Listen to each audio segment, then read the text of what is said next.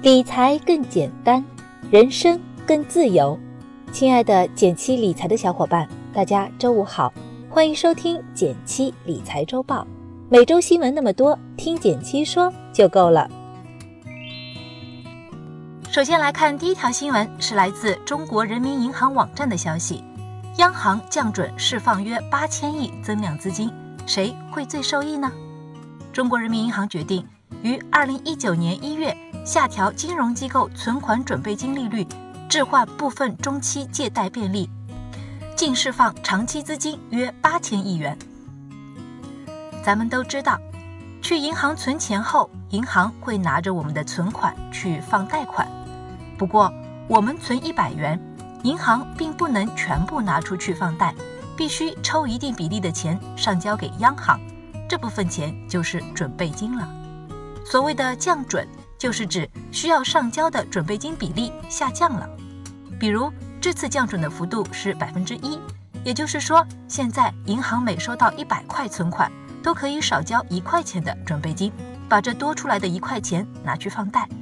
一样的存款能放出去更多的贷款，这也就是为什么降准会导致市场上的钱变多的原因。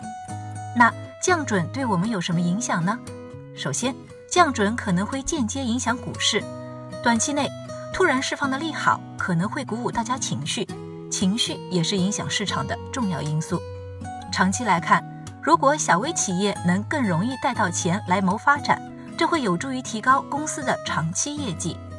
其次，释放的资金会有一部分用于投资，其中最直接的就是债券。事实上，随着去杠杆等政策的影响不断被消化，去年的债券市场表现良好。对于想做资产配置的朋友，可以多多关注一下。而至于楼市，之前商业银行收紧房贷。上浮房贷利率的现象可能会有所缓解，但楼市的调控依旧。我们不应该把这次降准解读为刺激房价上涨的政策。总的来说，当前的货币政策并没有变得更宽松，求稳仍然是重要的主线。第二条新闻来自中国基金报：天弘余额宝规模缩水四千五百亿，你的零钱都放哪儿了？截至二零一八年年末，天弘旗下各类公募基金净值规模为一点三四万亿元，比二零一七年年底的一点七九万亿元减少了四千五百亿元。这也是天弘余额宝规模连续五年大幅增长之后，首度年度大幅缩水。余额宝规模下降的有多厉害呢？二零一八年一季度末。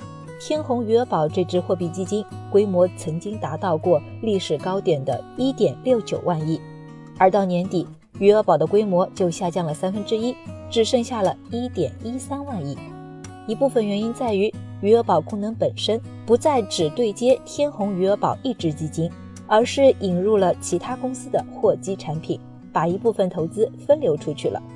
另一方面，就像很多朋友吐槽的。余额宝确实不像之前那么好用了，比如说收益不断降低，年初还有百分之四的收益，现在只有百分之两点六；又比如说购买有限制，每天限量发售，经常是抢不到；还有就是快速提现有限制，每天最多能快速提现一万元，超过一万的要下个工作日才能到卡等等。那有什么替代余额宝的好方法呢？下面两个方法你可以试一试：一，如果你认为灵活曲线很重要，不妨来看看我们之前做的投资工具总结，几款可替代的产品，收益通常也在百分之三到百分之四左右。具体的，你可以点击这篇文章，余额宝收益不到百分之三了，快试试这几款替代产品吧。第二个方法是，如果你的这笔钱可以放久一点。那也可以尝试投资一些收益比较稳定的短期理财产品，把多款产品组合起来，也能帮你提高整体收益。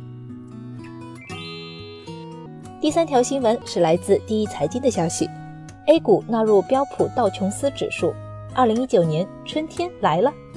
美国当地时间十二月三十一日，标普道琼斯指数正式公布了入选的 A 股上市公司。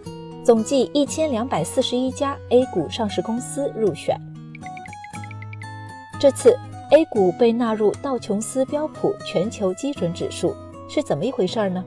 首先，标普道琼斯指数是美国一家知名的指数公司，像标普五百指数和道琼斯工业平均指数这两个就是他创建的。道琼斯标普全球基准指数是一个涵盖全世界市场的指数，之前并不包括 A 股市场，而这次纳入部分 A 股。也说明海外金融机构对中国市场越来越重视。那对我们有什么影响呢？由于正式的纳入时间是二零一九年九月二十三日，从短期来看，对 A 股市场并不会有明显的推动。但从长期看，以后外资会源源不断流入 A 股，对股市是一个利好。因为国际上有很多指数基金跟踪这个指数，指数纳入 A 股。指数基金就必须跟着买入 A 股，这样海外机构的资金就会流入。另外，从全球市场来看，目前 A 股的估值偏低，也具备长期投资的价值。第四条新闻来自《二十一世纪经济报道》，社科院专家称，中国即将进入人口负增长时代。二零一九年一月三日，中国社科院发布报告指出，长期的低生育率。会导致高度老龄化和人口衰退，从而给社会经济带来多重挑战。中国人口负增长的时代即将到来。在我国，人口的负增长主要是由于出生率的下降。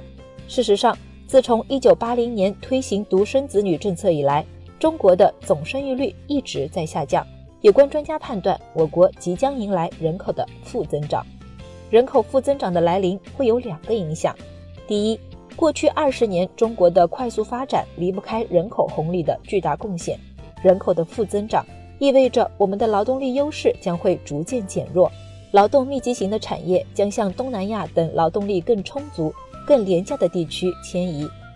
我国 GDP 的增速从二零零七年的百分之十四点二回落至二零一八年的百分之六点九。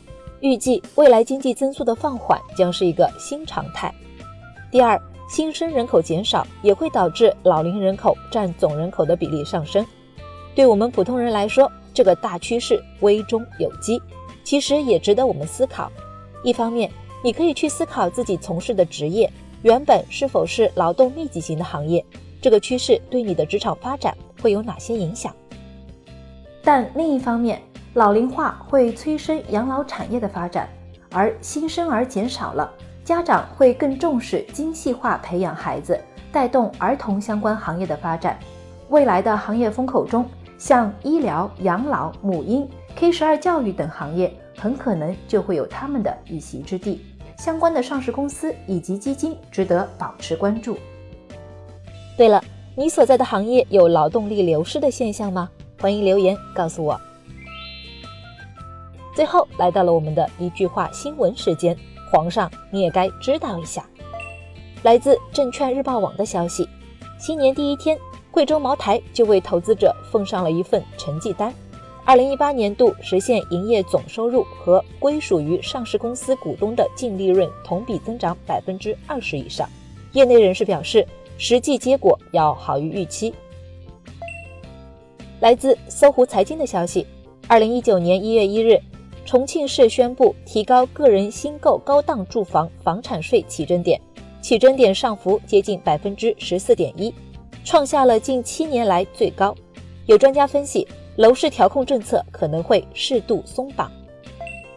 来自中信证券研究院的消息，二零一八年十二月制造业 PMI 为百分之四十九点六，较上个月回落零点六个百分点，创三十四个月新低。同时，各分项指标表现也较弱。感谢大家收听今天的减七理财周报，一同感知正在发生的变化，提高经济敏感度。更多投资新闻解读及理财科普，欢迎关注我们的公众号“减七独裁”，简单的减，汉字的七，我在那里等你。